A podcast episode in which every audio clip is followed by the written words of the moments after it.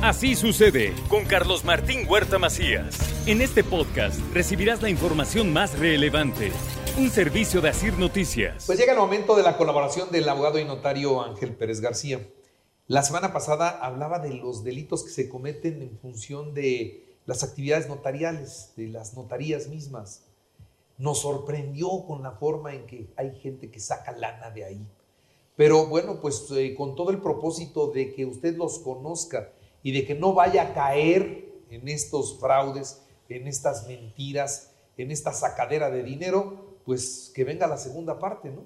Que, que nos siga contando el abogado y notario cuántas locuras se pueden hacer para sacar dinero fácil de una operación de, en una notaría, sin que el notario se dé cuenta, ¿no?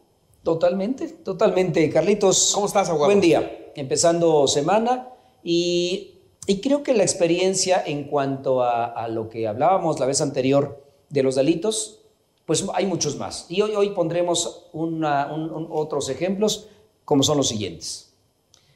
Hemos detectado, por ejemplo, testimonios que nos llegan de X notaría. Y resulta que en ese momento vemos pues que como que la carátula, la firma, el sello no corresponden a ese notario. Y vamos a verificar al registro público y ese testimonio no existe. Los únicos que sabemos exactamente qué número de instrumento, a qué folio le corresponde y qué volumen, somos los notarios. Los delincuentes inventan, inventan números. En la escritura número 50.500 del libro 300. Y a veces ni siquiera eso existe. Pero se presentan testimonios con esas características y resulta que no existen. Entonces, ahí es donde nosotros, este cuerpo colegiado, de todo el, Colegio de Notarios del Estado de Puebla, estamos muy atentos a esa falsificación de testimonios que hacen las personas. Y van firmados de manera burda y sellados de manera burda. Pero hay otras ocasiones que certificaciones, y hoy me referiré a las certificaciones, que las personas presentan en diversas dependencias para poder certificar, por ejemplo, la factura de un auto, eh, la sesión de derechos, eh, y diversos documentos que presentan. Y resulta que hoy la Secretaría de eh, Movilidad y Transporte hoy está corroborando si esas certificaciones coinciden o fueron expedidas por tal notaría. Y resulta que ya me ha tocado de manera personal que no es así. Hoy con la tecnología a veces los delincuentes escanean la firma, mandan a hacer un sello ponen la firma donde se les antoja. Nada más que se les olvida algo importante. A partir del año pasado hay un libro de cotejos. Y en el libro de cotejos las, los documentos originales se escanean y se quedan en un archivo. Y los documentos se expiden con un número de registro, los cuales llevan de manera indubitable un registro en el libro de cotejos de la notaría, lo cual los delincuentes no sabe ni en qué número es. Por eso es importante a veces con las autoridades tener ese contacto y poder corroborar que lo que se está haciendo en la notaría coincide con lo que le están presentando en diversas autoridades. Porque actualmente no es así. Y entonces las personas que fueron a certificar una concesión que no existe la certificación, pues están en jaque porque les pueden hasta cancelar su concesión por un delincuente que certificó algo que no existe.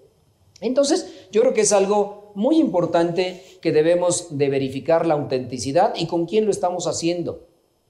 La notaría no tiene un despachito a la vuelta. La notaría es una, una oficina perfectamente establecida, identificada para todo el público.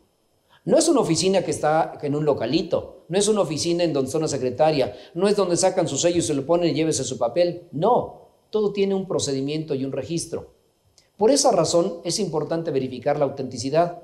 Y ya en algunas ocasiones, inclusive la expedición de testimonios o envío de oficio al registro público, en otros estados, por ejemplo Tlaxcala, mandan un correo a la notaría y dicen, quiero que me verifiques la autenticidad de este testimonio.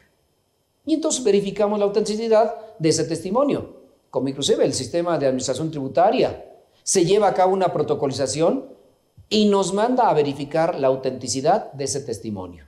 Es decir, ya está habiendo una correlación de información entre una institución y la otra.